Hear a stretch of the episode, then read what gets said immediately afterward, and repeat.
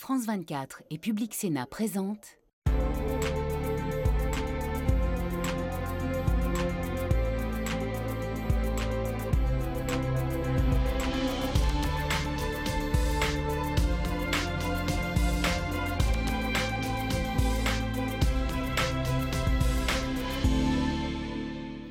Merci de nous rejoindre à Bruxelles, au Parlement européen, pour un débat spécial à quatre mois des élections européennes.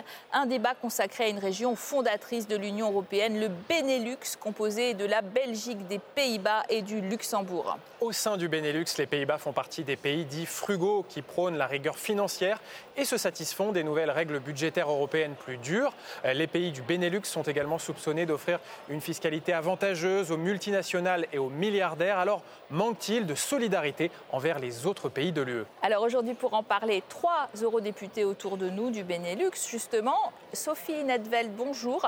Euh, vous êtes eurodéputée du groupe Renew euh, au centre de l'hémicycle au Parlement européen, mais vous allez vous représenter euh, aux élections européennes en Belgique. Rappelons quelques quand même données sur votre pays d'origine, les Pays-Bas. ce pays compte 17 900 000 habitants, avec un revenu médian par habitant de 2000 500 euros par mois. Sur le plan politique, on est en plein gouvernement d'intérim. Les libéraux et les chrétiens démocrates forment toujours une coalition alors que l'extrême droite de Gerd Wilders vainqueur des dernières élections législatives, ne parvient pas à former un gouvernement. Et puis, au Parlement européen, vous enverrez 31 eurodéputés néerlandais en juin prochain. Pour représenter la Belgique, nous accueillons Philippe Lamberts. Bonjour. Bonjour. Euh, vous êtes euh, coprésident du groupe Les Verts ici au Parlement européen. Vous êtes membre euh, du Parti écologiste en Belgique. Votre pays a pour capitale Bruxelles, qui est aussi la capitale européenne. Et en ce moment, la Belgique détient même la présidence tournante de l'Union européenne pour ce premier semestre. Alors la Belgique en chiffres, c'est 11,7 millions euh, d'habitants. Le revenu médian par habitant est de 2300 euros par mois. Sur le plan politique, euh, le libéral Alexander De Croo dirige une coalition alliant euh, libéraux, socialistes, écologistes et chrétiens démocrates. Et puis au terme des élections européennes en juin prochain, la Belgique enverra 22 députés au Parlement européen. Alors et pour représenter le Luxembourg, Isabelle Wiesler-Lima, bonjour. Vous êtes eurodéputée, membre du groupe du Parti populaire européen à la droite de l'hémicycle donc, et du Parti chrétien chrétien social au Luxembourg, également aux affaires dans votre pays. Alors à peine 660 000 habitants euh, dans le Grand-Duché. Le Luxembourg est surtout le pays le plus riche euh, d'Europe, euh, avec un revenu médian par habitant tout de même de 3 800 euros par mois. Les chrétiens démocrates et les libéraux ont formé un gouvernement à l'automne dernier et le Luxembourg va élire 6 eurodéputés dans cet hémicycle. Les Pays-Bas, pour commencer par eux, font partie de ces pays dits frugaux, qui sont contributeurs nets euh, à l'Union européenne à hauteur de 17 milliards d'euros, adeptes de l'austérité budgétaire. La question de la solidarité avec les autres pays, finalement, est-ce qu'elle agite le débat public chez vous? La question de la solidarité, non. Mais euh, je voudrais quand même faire une, petite mais significative correction. On ne représente pas nos pays. On est élu euh, dans un pays, mais pour un parti politique. Pour répondre sur le fond, non, on a quand même une, tradition de, nous on ne dit pas austérité, mais de, de prudence. Et je crois qu'en principe, ce n'est pas mauvais parce que euh, laisser euh, un, charge très important de dette euh, aux générations futures, ce n'est pas très solidaire.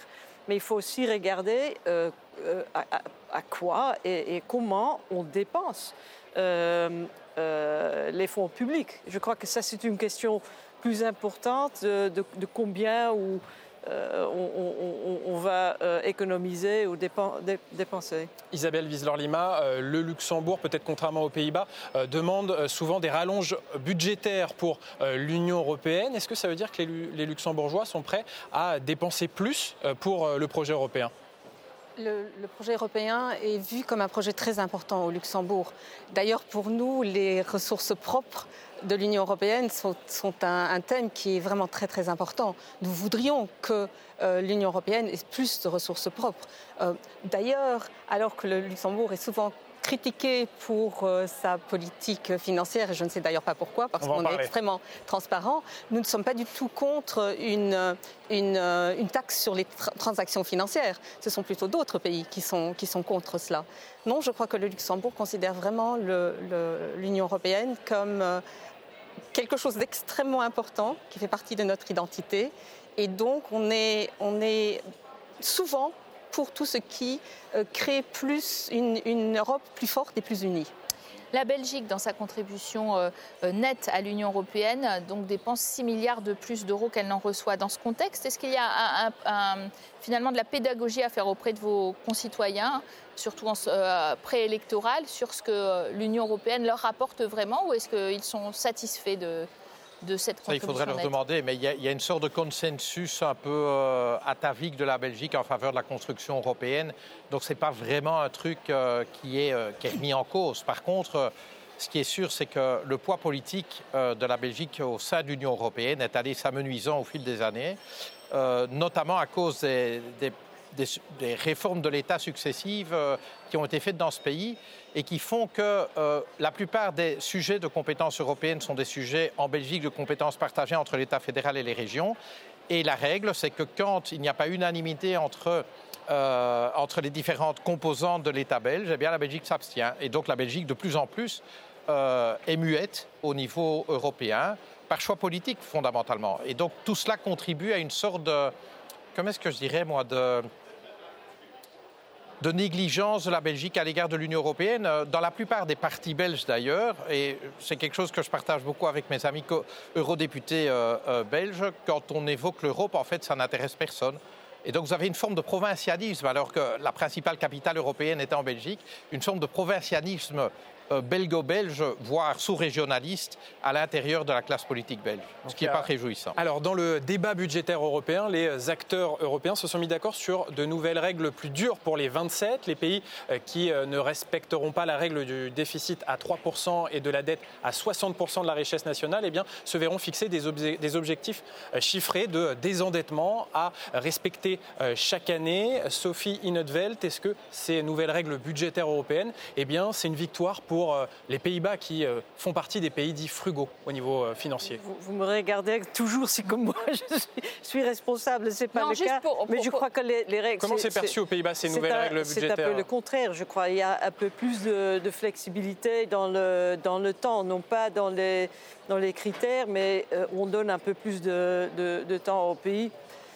Écoutez, ah, vous, les je, voyez, je, vous les voyez comme plus souples, je, ces nouvelles règles la, la, la, la rigidité euh, est surtout dans, euh, comment dire, on, voit ça surtout aux Pays-Bas euh, de façon strictement mathématique.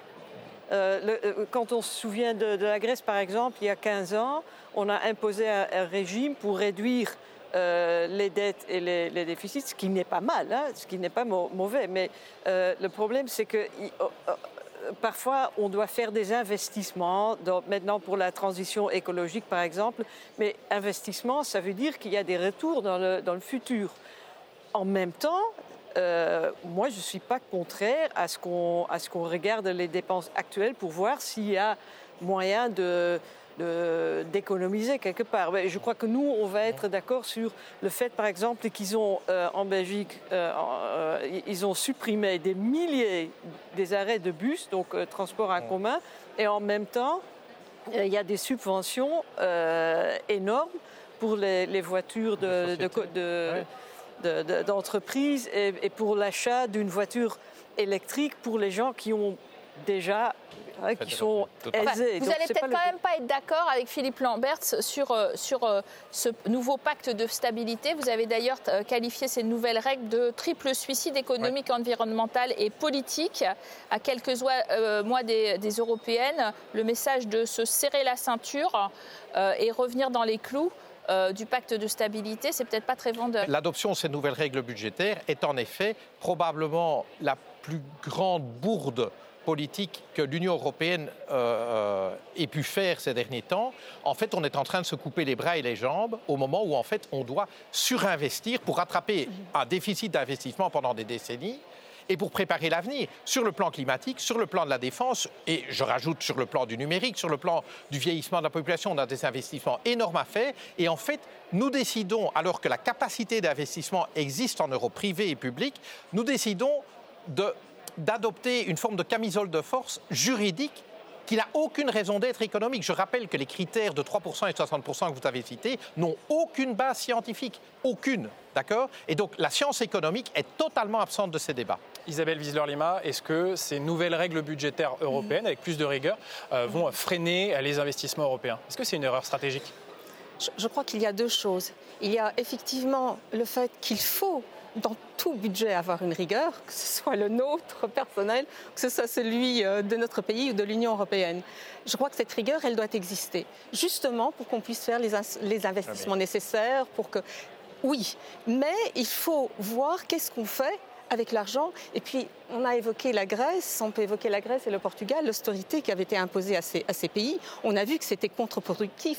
Donc, il faut toujours savoir quand on prend des décisions, comment on va les appliquer, quelles, sont, quelles vont être les conséquences, et puis savoir réagir aux conséquences qu'elles amènent. Mais je crois que M. Lamberts a évoqué tous les points qui sont importants dans les investissements, qu'on doit faire. Et c'est le digital, c'est la transition climatique. Je voudrais seulement dire que quand on a, fait ce, cet emprunt qui nous a permis de Next Generation EU, c'était très clair dans quoi les investissements devaient être faits. Et ce budget-là, il est d'ailleurs encore en grande partie à disposition des différents pays. Il est là. Et si je dis qu'il faut que ce budget-là soit utilisé avec rigueur, je crois que c'est plus que logique. Parce que si on l'utilise mal, c'est effectivement l'avenir de, bah, de, nos générations futures. Parlons quand même de, du point un petit peu euh, faible de, ces pays. Fiscalité, évasion fiscale, c'est un sujet dont on parle dans vos trois pays. En Belgique, le, euh, le géant laitier Lactalis est accusé par la justice française de faire de l'évasion fiscale en transférant tous ses bénéfices euh, en ce moment même. L'Europe est toujours bloquée sur la question de l'harmonisation entre les 27. Qui, qui aura le courage de soulever ce problème pendant la campagne des européennes, Philippe Lambert En tout cas, la question fiscale n'a jamais été un tabou pour nous. Nous la soulevons depuis des décennies. Euh, j'ai été trois fois candidat aux élections européennes et pendant ces trois campagnes, j'ai amené le sujet de la fiscalité euh, euh, à l'avant-plan. Et c'est sûr que les trois pays du Benelux sont des pays qui font des cadeaux fiscaux aux multinationales euh, qui sont totalement injustifiés, totalement injustifiés. De, de, la sorte, ils volent des recettes fiscales à d'autres États membres. Hein. Alors, euh, Madame Wieser-Lima est, en train de réagir. Là. pas, vous dites c'est pas vrai, c'est pas vrai. Si je peux terminer mon argument, euh, c'est un fait. Je veux dire, quand vous localisez les profits des entreprises à des endroits aux endroits où ils ne sont pas en fait faits, mais comptablement vous les déplacez, vous privez les États de, de, recettes fiscales.